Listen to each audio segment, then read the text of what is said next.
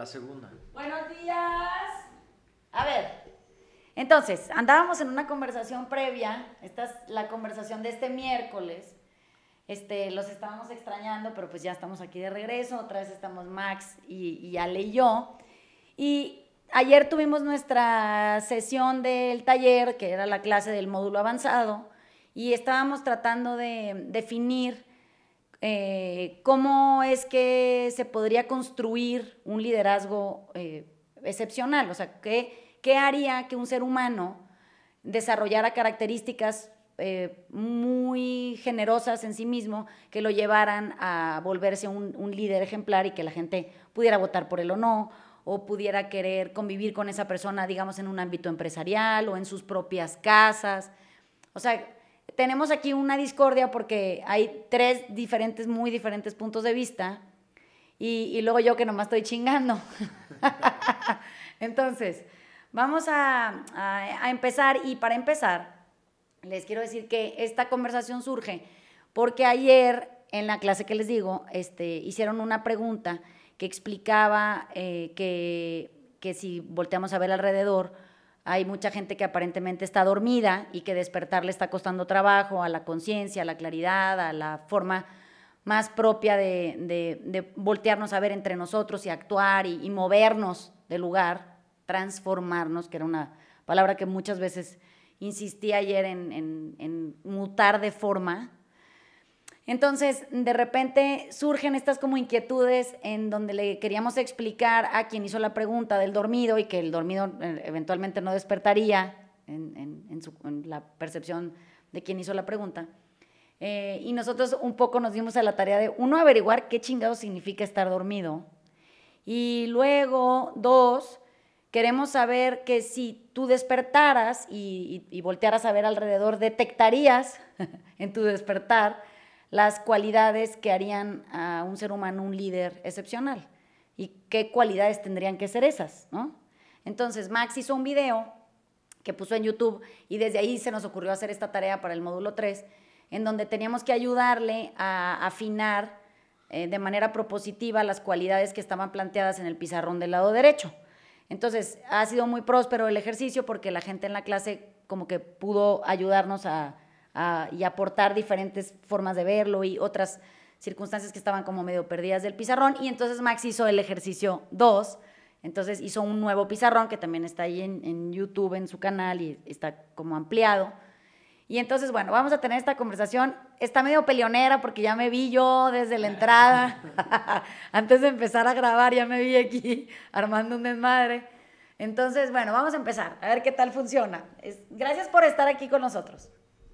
A ver, la premisa de la pregunta creo era que nunca va a funcionar, creo, creo haberla entendido así, que nunca va a funcionar el tipo de liderazgo que estamos nosotros proponiendo porque la gente está dormida y por lo tanto acepta los liderazgos chafas, huecos, irresponsables, ineficaces, eh, deshonestos que tenemos hoy, ¿no? O sea, que los, los, liderazgos que tenemos hoy, que ya probaron que son todo esto, que es la parte de la izquierda del, del pizarrón, ¿no? Eh, son los que triunfan porque tienen la capacidad de venderse mejor en un público dormido. Sí. Y que por lo tanto un líder como el que queremos plantear nosotros, un cuate íntegro que sirve, que se hace responsable, que es eficaz, que es transparente, honesto y todas las características que fueron saliendo, un poco la premisa es, él nunca se va a poder vender uh -huh. Porque la gente está dormida uh -huh. y nunca ganaría votos porque estamos acostumbrados a otro tipo de liderazgos que nos venden soluciones fáciles, que nos venden soluciones rápidas, que nos que, que un poco lo que nos venden los liderazgos de hoy es tú no te preocupes por trabajar, tú no te hagas responsable de ti mismo, yo te salvo, yo, te, yo me encargo de ti. Y en cambio un líder que de manera honesta te diga, no vengo a salvarte, no vengo a, a rescatarte, no vengo a protegerte, no vengo a, a, dar, a ofrecer soluciones mágicas, vengo a decirte la neta, vengo a decirte las cosas como son. Uh -huh. Y lo único que vengo a hacer es proponerte armar un gran equipo para que entre todos salgamos adelante. Sí creo que la premisa de la pregunta es, ese güey no jalaría. Ajá, Por ese güey nadie votaría porque todo el mundo diría, es no, mucho, es, mucho es, mucha chamba, ¿no?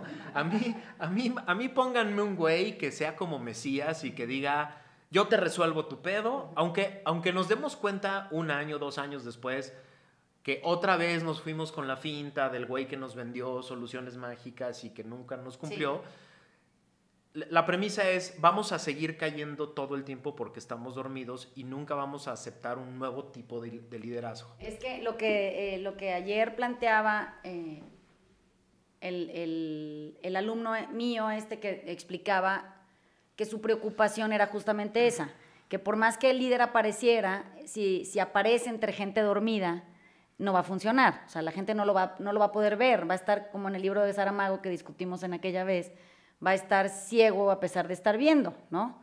Entonces, eh, como que por ahí va la, inquietud a nuestro responder en esta conversación, que es lo que, lo que pensamos al respecto, ¿no? ¿Cómo nos dimos cuenta de esto? Pero a ver, ya, ya fuimos y venimos de izquierda, derecha, izquierda ya nos dimos cuenta que la figura mesiánica este, no funciona, porque todo el mundo tiene, se van confirmando no ciertas muchas de las premisas con las que operan, y entonces ya resolvimos que el modelo, el, de ahorita, del quick fix, no, no va a jalar, y que lo único que nos avienta es a la responsabilidad, tú en, lo que en tu presentación regresa una y otra vez, te tienes que ser responsable.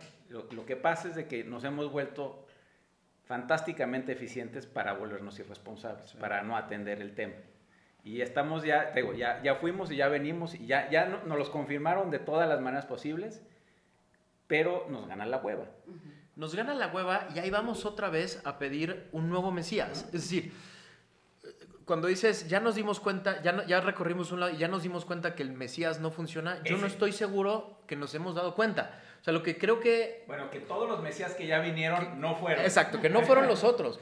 Pero rápido, a mí lo primero que me preguntan cuando hago este tipo de conversaciones en otros lados es, bueno, ¿y quién?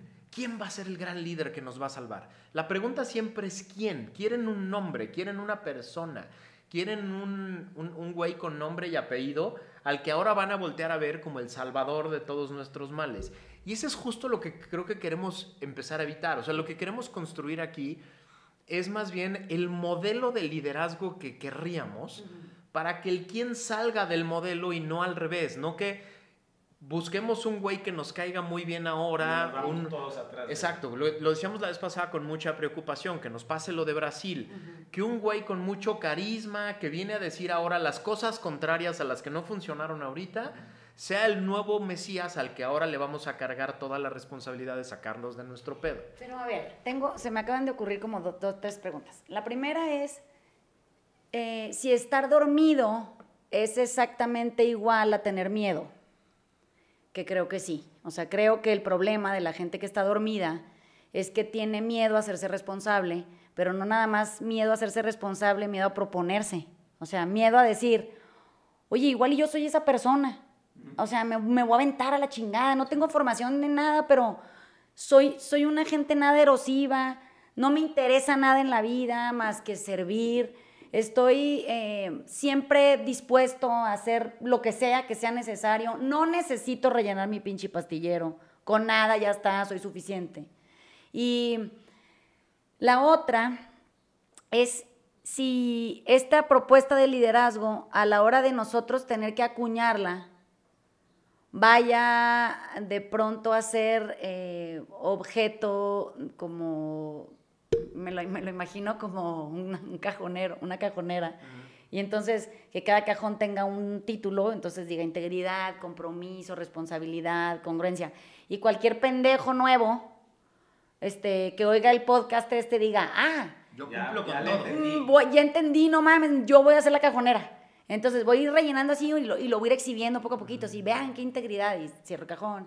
Ya muy bien. Ay, vean qué compromiso tengo. Y, entonces, em, ¿cómo nos vamos a dar cuenta si estamos dormidos y con miedo y somos unos irresponsables que la persona que aparentemente tiene todas estas cualidades porque las sabe fingir muy bien, no vaya a, resultar puro pájaro nalgón? O sea, ¿qué, ¿cómo, cómo y, qué tendríamos que desarrollar como, como como ciudadanos responsables para poder aprender a ver con claridad, o sea, despertar, que un poco es como esta vuelta que le quiero dar a las ideas, despertar y poder detectar eh, incongruencia. O sea, ¿qué, qué, ¿qué además de todo tendría que tener el líder?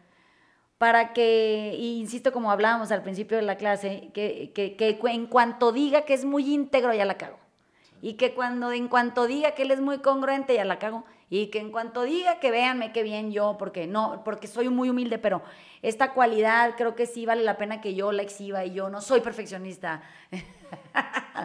bueno, por eso, cabrón, quítate. O sea, es, ¿cómo, cómo es genuino? O sea, ¿cómo? Y ayer un poco en la clase, eh, yo insistía mucho en que lo genuino se ve, se siente. O sea, la, la, persona a la que tendríamos que escoger para que pudiera representarnos a todos en, en, en la vida no erosiva, o sea, en una vida común, que, que, pudiéramos eh, compartir todos mientras estemos vivos y acompañarnos cada uno en nuestros procesos. Tendría que ser un ser humano excepcionalmente sensible. Eso quiere decir que se sentiría bien estar con él o con ella que se sentiría quieto, libre y muy feliz ese espacio.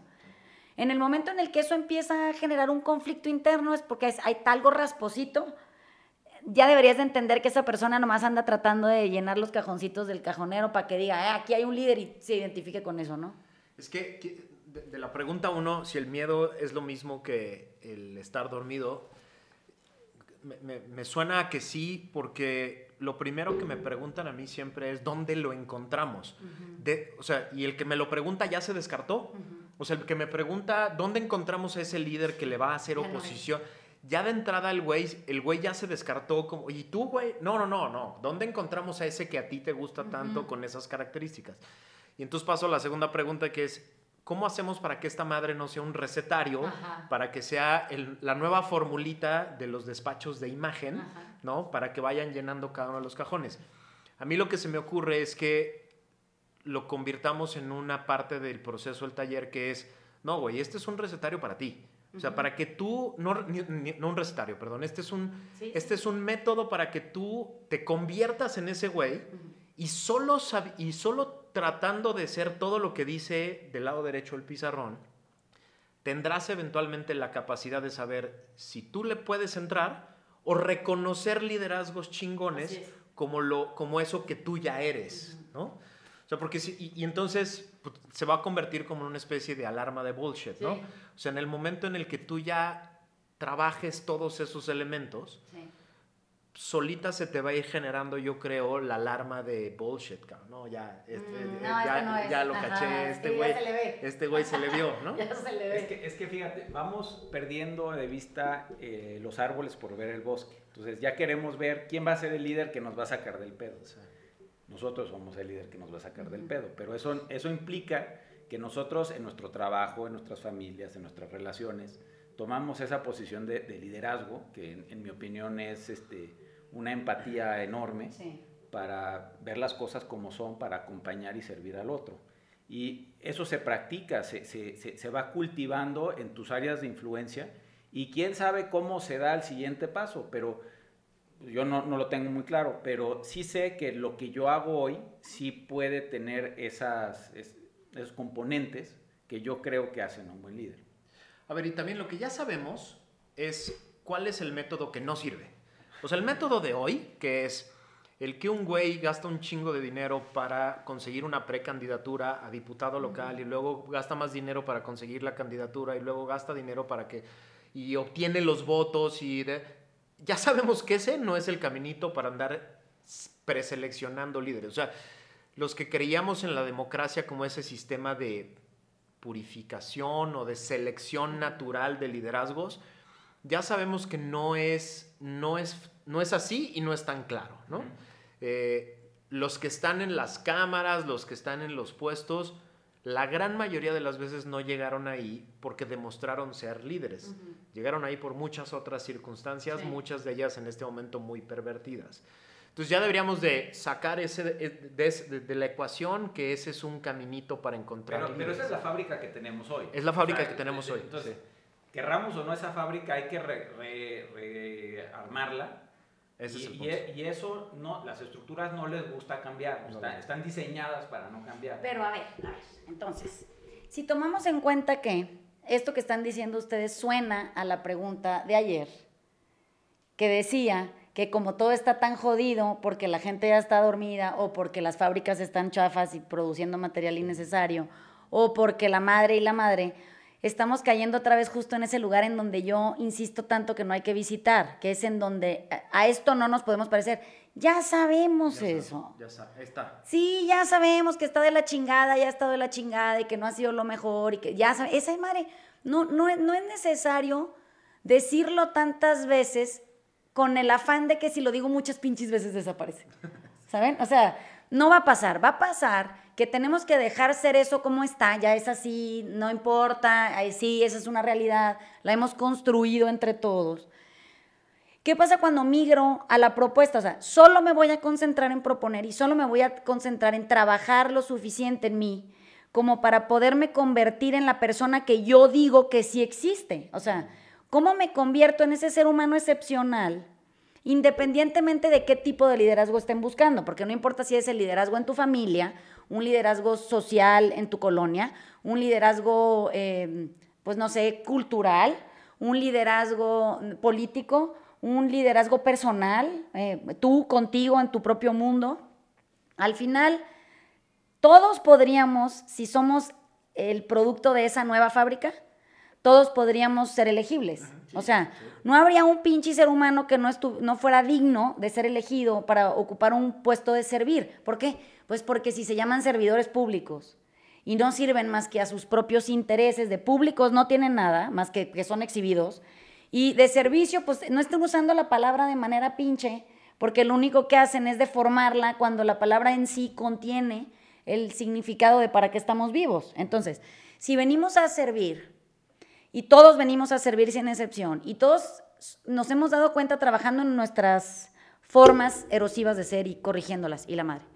Y en el taller hemos podido convertirnos de manera flagrante en otras personas. O sea, para, para, para bien de nuestro propio entorno, nos hemos vuelto mejores, nos hemos vuelto mucho más compasivos, nos hemos vuelto muy desinteresados con, el apego y, el, y el aferrarnos. Estamos todo el tiempo tratando de desprendernos. Esta frase que, les decía que dice Albert Espinosa, que decía que vivir es aprender a perder lo que, lo que ganaste. Eso es vivir. Entonces, si vivir es aprender a perder lo que ganaste y tú puedes dedicar tu vida de servicio a eso, a perder lo que ganaste, ¿por qué te quisieras aferrar a que es el poder, al control, a, la imagen, al, no sé, al reconocimiento, al respeto? Te debería de valer madre todo eso porque en, la suficiencia en la que ya llegas a servir, o no puedes servir, eh, esa clase en el taller sí existe, la pueden consultar en línea. Si yo puedo servir de manera desinteresada, solo puedo hacer eso cuando yo no necesito que me rellenen porque yo no me asumo un ente escaso o vacío. Entonces, si regresamos al inicio de qué tendría que reforzar la fábrica nueva, es, es crear seres suficientes. Y ser suficiente no es difícil porque lo único que hay que hacer es dejar de buscar afuera lo que tenemos la capacidad de proveer para nosotros mismos. Entonces, si yo ocupo un cargo público y estoy buscando reconocimiento en el cargo público porque ese es un elemento de mi pastillero, ya la cagué. No mames, Vanessa, que bájate, ¿qué estás haciendo ahí? O si estoy buscando respeto, valía, o, o, aceptación, ¿qué es lo que estás? Yo veo que toda la gente que está en cargos públicos quiere ser vista. Pues pobres, pues, porque es que están operando desde la carencia, porque tienen el pastillero vacío desde que nacieron, porque creen que en, en esta vida de pseudo servicio lo van a rellenar. No van a rellenar nada, se van a morir vacíos, porque el problema es, es mental, el vacío es de la cabeza. O sea, hay, un, un, vacío de comprensión, un dormido. Hay una persona arrogante creyendo haber llegado a la suficiencia desde la escasez, no se puede. Entonces, estos líderes que explicaba Max en alguna clase anterior que, o en una conversación, que decía que eran estos líderes que, que, que vendían la idea de haberse construido solos, y que venían de, del hambre y de la invalidez, pero habían rescatado el camino y que la chinga. Pues esas son las gentes a las que me refiero que, que venden escasez. O sea, desde la insuficiencia se volvieron suficientes. No se puede. Uno se vuelve suficiente desde la suficiencia. Y ahí está la clave de, de nuestro desvarío. O sea, estamos dormidos porque despertar implicaría asumir suficiencia, no volverse suficientes, es asumir algo que ya es nuestro. Entonces, ¿qué, qué si tenemos que empujar a la sociedad a hacer? Bueno, a, volverse todos y cada uno de nosotros, eh, volvernos gente suficiente para que entonces no haya un liderazgo, haya un colectivo de liderazgos operando eh, juntos en conciencia, aportando siempre a la capacidad del otro, acompañándolos en sus procesos de, descubrimiento o de acción y nunca sintiendo que el otro es el rival. Hombre, pero es que rival de qué si nos vamos a morir todos. Dijeras, bueno, el que llegó a la cumbre ya no se murió y aquí va a vivir para siempre, pues en una de esas sí le chingas más, ¿no? Pero para acabar incinerado o refundido ahí en el mismo pinche panteón que todo mundo, pues no veo el caso más que que servir se vuelva la clave. Creo que una de las cosas más importantes es que no estamos intentando hacer el nuevo libro de Stephen Covey de las siete este, elementos de las personas altamente eficientes. No me acuerdo cómo se llama el librito ese que todos alguna vez leímos. Siete hábitos para la gente altamente Siete hábitos para esa madre. O sea, la idea no es eso. O sea, no estamos haciendo el nuevo libro y le estamos poniendo los nuevos cinco componentes que ahora nosotros descubrimos, el hilo negro y el agua tibia. Y estas son las cosas. No, es digamos pensar entre todos un nuevo modelo de eh, liderazgo, pero primero para, para mí, ¿no? O sea, para que yo trate de aplicarlo en mi vida, porque creo que es la mejor manera en la que después puedo identificar a los liderazgos falsos, ¿no? Retomo los tres primeros elementos que poníamos, que era sustancia, responsabilidad, servicio, sustancia, servicio y responsabilidad. Entonces, sustancia decíamos, hemos estado acostumbrados a que la sustancia la tienen esos güeyes que estudiaron mucho, que tienen muchos títulos, que tienen saben muchas cosas. que saben muchas cosas, la chingada. Y en el taller, digamos, lo que tú nos has dicho siempre es, no, sustancia la tiene el que tiene un chingo de experiencia. El que todo lo que ha aprendido lo pone en experiencia, se arriesga, prueba, intenta cosas nuevas, falla, corrige, ¿no? Entonces es la sustancia que queremos, un güey que se pruebe. Un güey que se pruebe. sabiduría y no conocimiento. Exactamente. Un güey que, que se, se, prueba, se arriesga, la caga, lo madrean, corrige, hace. Y ahí va. Ese tiene sustancia. Luego, servicio. Pues es un güey que pone su talento, su tiempo, su energía a disposición de algo más grande que él, ¿no?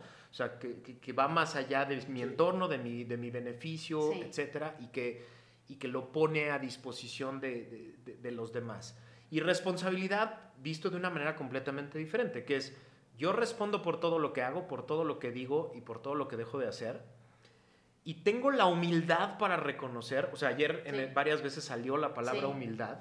Tengo la humildad para reconocer cuando la cagué y lo asumo y asumo las consecuencias. o cuando, no sé y necesito ayuda y, y, no soy el más chingón.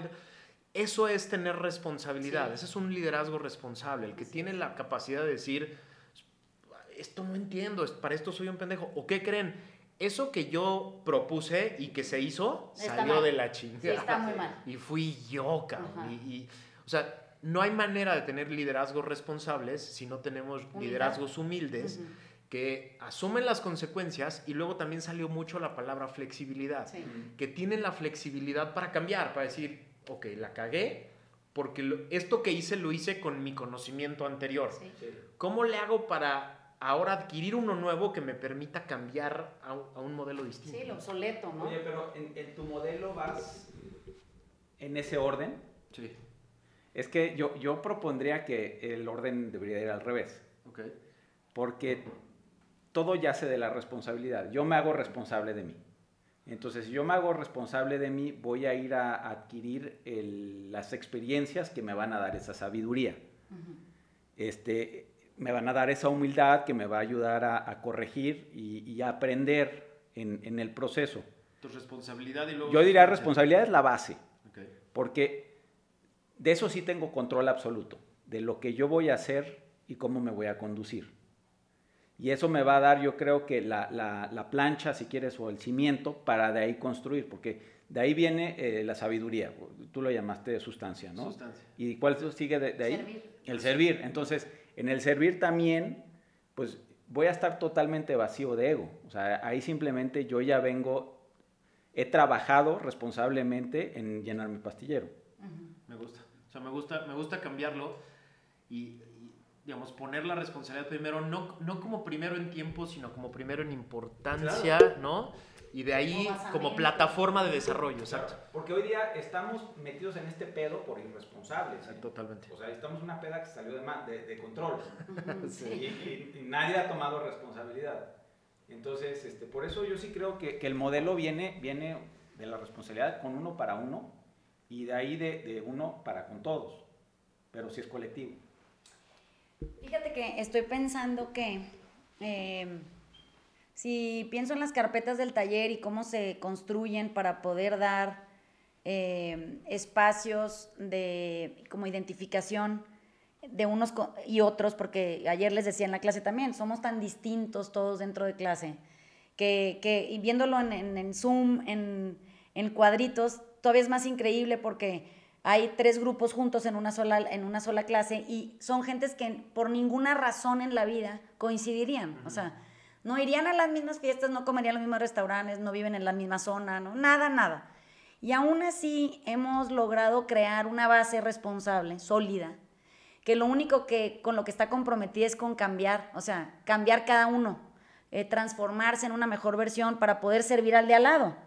Entonces, eso crea eh, una, una, base de, identidad porque hay mucho amor.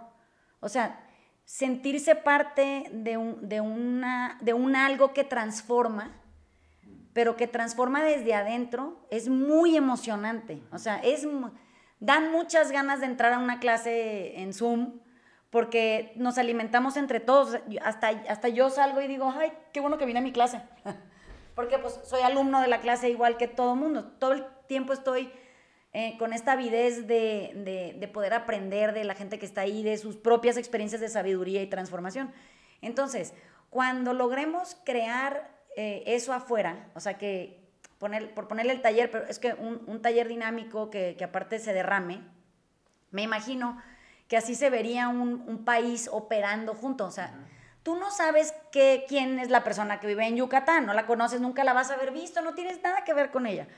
Pero curiosamente, si hicieras una clase en Zoom de, responsabilidad y de repente pues, hay un colectivo de 100 mil personas tomándola y eso lo hacen durante un mes, se van a sentir cerca. Entonces, em, pienso en el, en el curso este, el, el laboratorio del cuento al que me inscribí, y que fueron cinco sesiones de dos horas cada una la primera sesión es, es un poco incómodo porque como que ves caras totalmente nuevas en la pantalla, un poco estás en tu intimidad porque pues tu clase la estás tomando en tu espacio, entonces como que se ve para adentro y así, ¿no? No puedes mucho fingir porque aparte no tienes control de la situación, entras a la gente, te hablan así, tú estás todo despeinado o peinado, pero la cámara no, no es agraciado el, el formato en el que te filma, o sea, muy mal.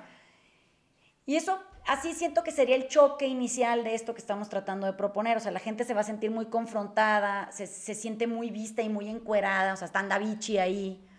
Y, pero pasa, o sea, esa primera sesión de inicial de repente termina y dices, no estuvo tan mal. O sea, sí está medio incomodón, pero bueno, voy a, voy a intentar otra vez. Para cuando llegas al último formato del taller, en este caso era un laboratorio del cuento, yo ya sentí amor por mis compañeros a los que nunca he visto más que en una pinche pantallita. Bueno, pero ¿de qué depende? Bueno, pues dependía de que eh, el taller de escritura lo que hace es revelar una parte muy sensible de, cada ser humano ahí. Como y eran cuentos, o sea, literalmente estábamos redactando ficción, ese era el propósito, ¿no? Estábamos tratando de crear personajes increíbles, o de situaciones, una bola de muertos así en los cuentos y la chingada, muy interesante.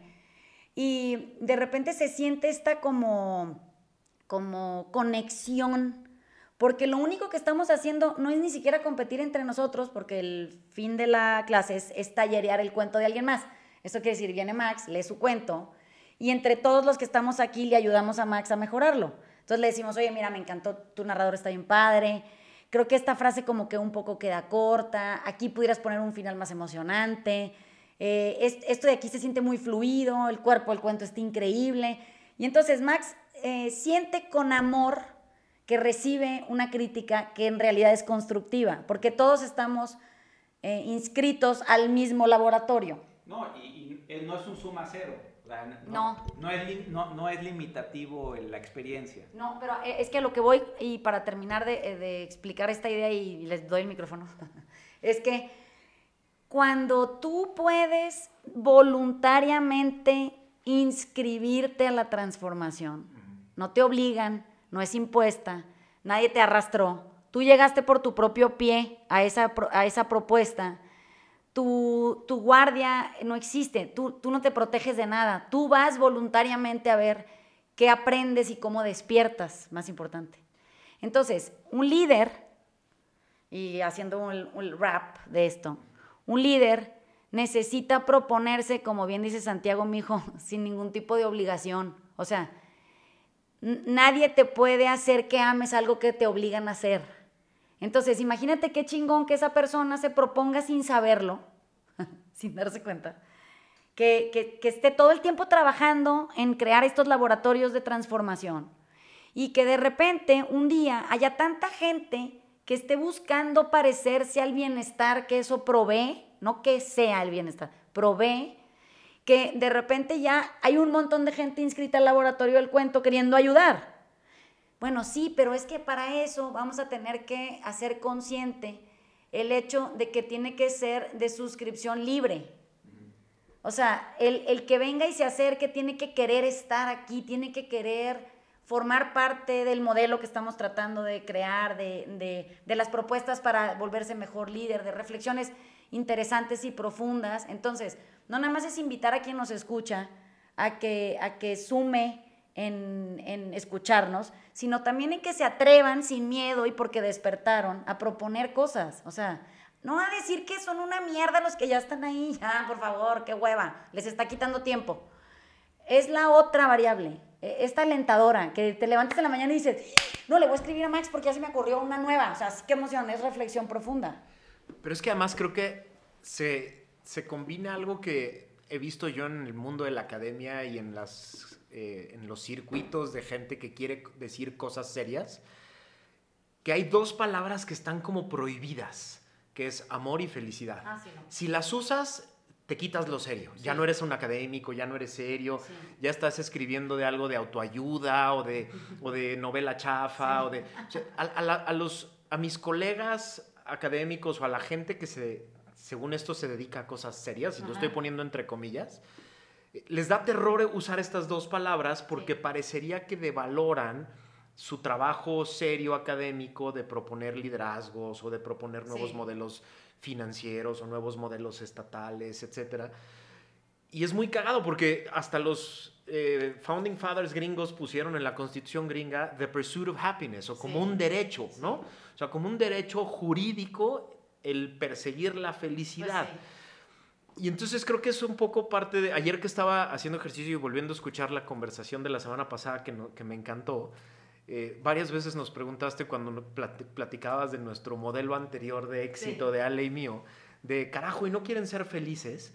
Y creo que eso es lo que a mí me mueve cada vez más de, del taller, de esta comunidad, de, de crear modelos no para ser exitoso en la idea anterior, sino modelos para ser felices. Y la única manera que encuentro de ser feliz ahora es a través del amor, o sea, a través de, de, la relación personal con gente que ama la vida, que ama las mismas cosas que yo, que ama estar en este mundo, que ama estar vivo. Que Entonces, sí deberíamos de empezar a perderle el miedo a esas dos palabritas a ponerlas en, el, en, la ecuación, a ponerlas en juego y que, y que, y que tachen de no serio los que quieran el, el, modelo, pero sí tienen que estar. es decir, este modelo es un modelo para, ser, para tratar de ser un líder feliz, lleno de amor, pero también para poder identificar a personas, líderes, felices, felices llenas de amor. Porque lo último que queremos es otra vez un liderazgo hueco de un cabrón absolutamente infeliz que no ama a nadie y que solo nos quiere arrastrar en el mismo camino de infelicidad y falta de amor y de erosión que tiene él. ¿no? Es que creo que hemos, a, la hora de, retirar la palabra amor y, felicidad de cualquier humano, lo que acabamos haciendo es deshumanizarlo. Ahora, imagínate tú que tú eres el el, el que promueve no sentir amor ni felicidad en tu vida. Entonces acabas siendo tú un pinche güey insensible que ocupa un cargo público y una persona que sirve y no ama y no es feliz no sirve. O sea, no tiene capacidad. Ha- Hacen unas maromas gigantescas las personas que quieren ser serias, y otra vez estoy usando comillas al aire, para no decir amor y felicidad y ponerlo de otras 20 maneras diferentes que suenen muy rimbombantes Sí. y muy académicas e interesantes, pero lo que querían decir era Era amor y felicidad, Sí. pero Y no les sale. aleja, te aleja de tocar el alma del otro. ¿sabes? Exactamente. Porque, porque si te fijas, donde te toca más frecuentemente, pues es en las artes. Y ahí sí se vale decirlo libremente, pero en, en otros, este, en otras arenas es, es muy severo, es muy severa la interacción y, y es muy penalizado el, el- el ir a esos lugares donde sí puedes tocar el alma del otro. Pero ahí es otra vez, de nos hacemos responsables de arriesgarnos, de, de- de tomar ese, ese compromiso y pues quién quita. No, no perdemos nada. Nada, absolutamente. Es que es lo que, lo que les decíamos, que es lo que tenemos es miedo, ¿no? O sea, tenemos miedo a sentir, tenemos miedo a abrir los ojos, tenemos miedo a ver y si ves, actuar. Te- y- terror. y- y como dice Ale, miedo a que el patriarca al que antes le dabas el- la autoridad de, de calificarte diga, ah, ya hablo de amor, ah, Sí. ya hablo de felicidad, pinche cursi, pinche ridículo, sí. esto no es serio, esto no es importante, porque ya metió esas dos palabritas que en otros mundos, como dice Ale en el arte, pues más- no, no- no solo se valen, de se eso se trata, ¿no? Así O sea, esa Sí, es la búsqueda. son ¿no? obligadas. Son obligadas las palabras como para tratar Sí. de, de- de buscarlo. Entonces, pues, sí, la, eh, un nuevo modelo de, de liderazgo tiene que tener estas dos palabras en el centro. Si no, no tiene chiste, ¿no? Es que eh, si no, entonces la transformación nunca llega, porque tú te transformarías por amor a ti, o sea, mutarías de forma, porque la forma que tienes es tan rigurosa, es tan filosa y, al- y le crecen tantas espinas que, que no está operando ni para ti, o sea, tú eres el güey más inaccesible al amor, porque lo, porque lo repeles. Entonces, ¿cómo podríamos concebir un nuevo modelo de líder eh, infeliz y, y sin amor? O sea, ¿quién sería? Y ahora déjame retomo El la, país que quieras, ahí, ahí los tienes. ahora déjame retomo la discusión que teníamos antes de empezar la conversación, que es si alguien votaría por un güey como estos. Y entonces, ahorita creo que me acaba de caer como de clic la respuesta, porque si un día un güey de verdad se arriesgara a hablar del amor y de la felicidad de manera auténtica, desde un lugar de Sí. verdad, yo creo que ese güey arrastraría Sí, sí masas. arrastra, no necesita partido, nada. O sea, ese güey no necesita Nada. una corbata específica No. y un tono de traje X, porque si ese güey habla de estas dos cosas que todos queremos oír de alguna manera y nos hacemos güeyes, si lo hiciera desde el lugar más auténtico, Conecta. puta, o sea, nos aventaríamos a, a la campaña de ese güey. Es que yo creo que, mira, imagínate que, que esa campaña existiera y que ahorita existiera ese líder y entonces tú tuvieras que, pues, no sé, en tus, en tus ratos de ocio, que son enormes y eternos, podrías meterte a, a estudiar su propuesta, lees, te conmueve, te, te da mucha emoción, dices, güey, qué increíble, o sea, esto está padrísimo. Le quiero ayudar. Yo quiero ir a hacer eso también, claro que le quiero ayudar. No necesariamente ni con dinero, o sea, sería una campaña que no necesitaría recursos, porque los tienen los humanos que son a los que hay que tocar, chingos andan ahí repartiendo despensas, o sea, y que ya esa señora le va a alcanzar para el resto de su vida. Entonces, cuando por fin lo logras y, y- y conmueves a tanta gente a- a- y la, las acercas a sentir algo, o sea, a, a sentir vida, pues yo creo que si abren las urnas y tú sales ahí en la pinche foto la chingada, van y votan por ti, ¿por qué no? Si hemos tenido puro pinche, este, un pendejo gobernando, ¿cómo es posible que, y, y ninguna propuesta ha sido ni amorosa, ni quieta, ni libre, ni feliz, que es la premisa de este taller? Oye, pues quien proponga esa madre y, y realmente sea eh, la corporalidad del amor, la libertad, la quietud y la felicidad, yo ciega voto. No hay nada malo que pueda salir de ahí. Sí, yo también. O sea, ¿qué, qué, qué va a arruinar? ¿Sabes? ¿Qué, ¿Qué podría no operar? Y en un mundo tan lleno de gente tan capaz, podrías contratar a quien tú quisieras para que gobernara las áreas de experiencia que necesitan ser gobernables por gente que tiene sabiduría, que es lo que dijiste al principio. O sea, un líder sabio sabe contratar gente líder sabia en sus propias áreas de experiencia para poder operar de manera libre, quieta, feliz y amorosa su espacio. ¿Sí me explicó? O sea, la Secretaría de Economía podría operar con una persona líder independiente ahí, sin tener que estarle pidiendo permiso a nadie para quedar bien con nadie. ¿Qué más con, da? con pura gente suficiente allá adentro. Así es. Entonces, todo el mundo está, está en su mejor desempeño en cada una de sus áreas. Me- me- hasta me divierto pensando, por ejemplo, en los asesores de imagen eh, traumados de no, no diga eso, no, no diga la verdad. O sea, me, ima- me divierte pensar en este modelo en acción. O sea, en, en- en alguien que, que, que sí corre el riesgo y diga, qué chingados, ¿no? O sea, a ver, ya probamos, como dice Ale, ya probamos todos los demás modelos, todas las demás fórmulas, todos los demás, eh, digamos, códigos de imagen, códigos de recetas de lo que tiene que lo, lo que tiene usted que decir hacer Sí. y ninguno funcionó. Solo necesitamos un cabrón que se arriesgue a decir, vamos a probar este pinche modelito, vamos a Oye. probar este modelito, vamos a sacar a pasear este modelito, a ver qué chingados. Pero ¿no? dime algo, entonces imagínate que tú tienes en el ITAM, donde tú estás dando las clases y todo, de este derecho tan sofisticado y así, y de repente tienes que dar una clase justamente de esto que va a crear así les ampollas a la gente y todo. ¿Te imaginas qué chingón que, que el sistema educativo se orientara hacia el reforzamiento perenne desde el primero de maternal hasta el último del estudio que tú quieras tener en la vida, a meter a huevo clases en, en cada pinche semestre escolar de felicidad, de amor, de quietud y de libertad. Y que digan, miren, si usted es un pinche genio para el derecho penal, lo felicito, usted sin amor sirve para una chingada. Entonces, no estudie derecho penal si no sabe amar, no lo va a poder aplicar, va a destruir todo lo que toque.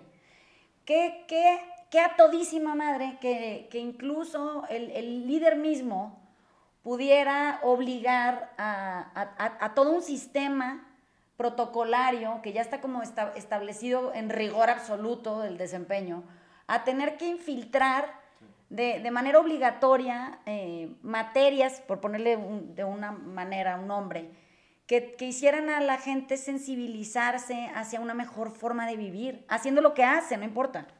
Yo creo que al sistema educativo ya no le queda de otra. O sea, justo también platicamos antes de empezar las conversaciones de que esta crisis hizo evidente lo que ya todos sabíamos, que era el modelo educativo ya no sirve. Ya no responde, ya no, ya no entretiene a nadie, los niños ya no se sienten engaged, ya no se sienten retados, ya, me, y me refiero a niños y hasta adultos que están en, en la universidad. Ya este modelo educativo de ir a un salón y que un güey que supuestamente sabe más que tú te comunica cosas que tú debes saber y aprenderte para luego contestar en un examen, ese modelo está probando hoy de la manera más brutal posible lo insuficiente y caduco que es. Y yo creo que el modelo que viene tiene que ser ese. O sea, un modelo mucho más humano en el que Sí. estamos desarrollando personas que crean un- una forma de vida distinta, no desde el conocimiento, sino desde la experiencia. ¿no? Es que eh, esto se lo vamos a dejar para la conversación pendiente que sigue. Porque ese tema es largo, ¿eh? Tenemos un montón de ejemplos. La próxima semana. Ajá, nos pueden oír la semana que entra con esa madre. Eh, les agradecemos mucho que hayan venido. Siempre nos da gusto hablar de estas cosas este, en, en formatos tan agradables. con turnos y todo, no más falta que nos vean, pero no tenemos número, pues, pero ya sí somos bien civilizados. Y queremos que sepan que estamos comprometidos hasta la médula en, en crear espacios de reflexión. O sea, sí se ha vuelto esto una necesidad para nosotros porque no nada más se vuelve grato hacerlo para nosotros, sino que poder hacerlo en voz alta y, y- y poderlo difundir de alguna manera ha empezado a, a- a generar como una gratitud interna, o sea, hasta nosotros nos cuestiona Sí, sí. eh, todo el tiempo estar tratando de hacernos preguntas difíciles, ¿no? Para poder ver qué, qué resulta de la respuesta. Entonces les mandamos besos. Qué bueno que vinieron. Vamos a cerrar en el 45 minutos. Qué chingón.